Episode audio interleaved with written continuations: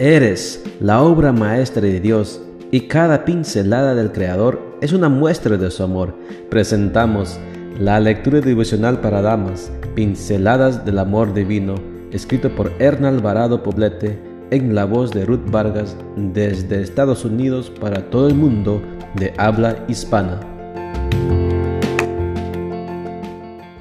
Muy buenos días querida amiga.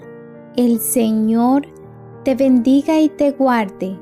Hoy es martes 18 de mayo.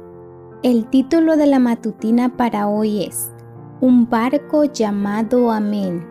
Nuestro versículo de memoria lo encontramos en Mateo 14, 29 al 31 y nos dice, Y descendiendo Pedro de la barca, andaba sobre las aguas para ir a Jesús, pero al ver el fuerte viento, tuvo miedo y comenzó a hundirse.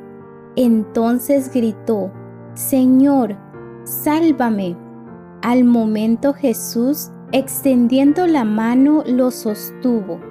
Quien ha vivido un naufragio se refiere a esa experiencia como algo aterrador.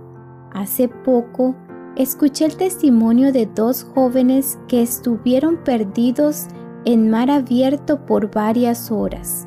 Tyler y Heather eran dos adolescentes que estudiaban en la misma escuela cristiana. Ellos cuentan que se encontraban nadando en una playa de Florida en los Estados Unidos, cuando una corriente inesperada los llevó mar adentro.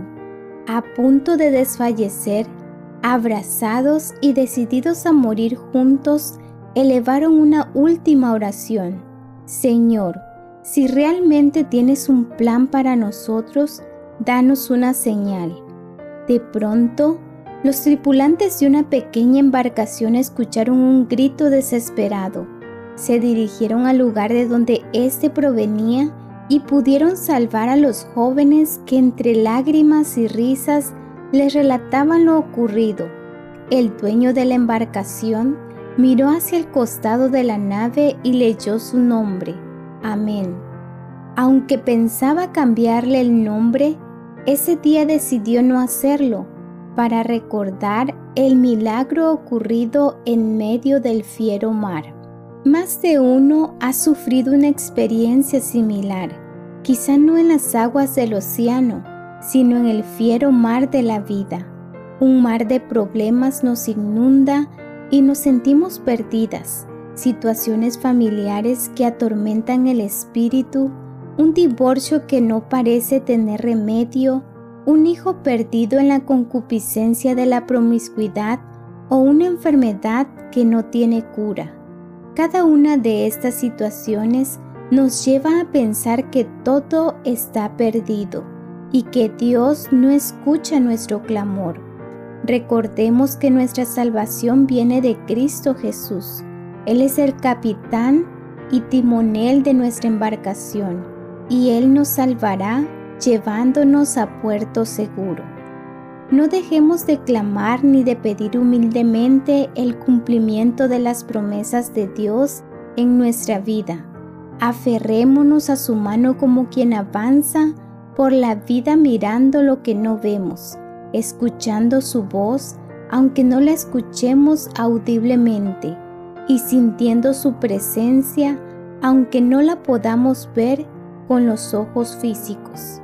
Todo eso se llama fe. No nos aferremos a nuestra propia razón, apelemos a la gracia, a la misericordia y a la bondad de un Dios que nos escucha y que está listo para socorrernos y salvarnos sin importar cuán inundada de desesperanza te encuentres.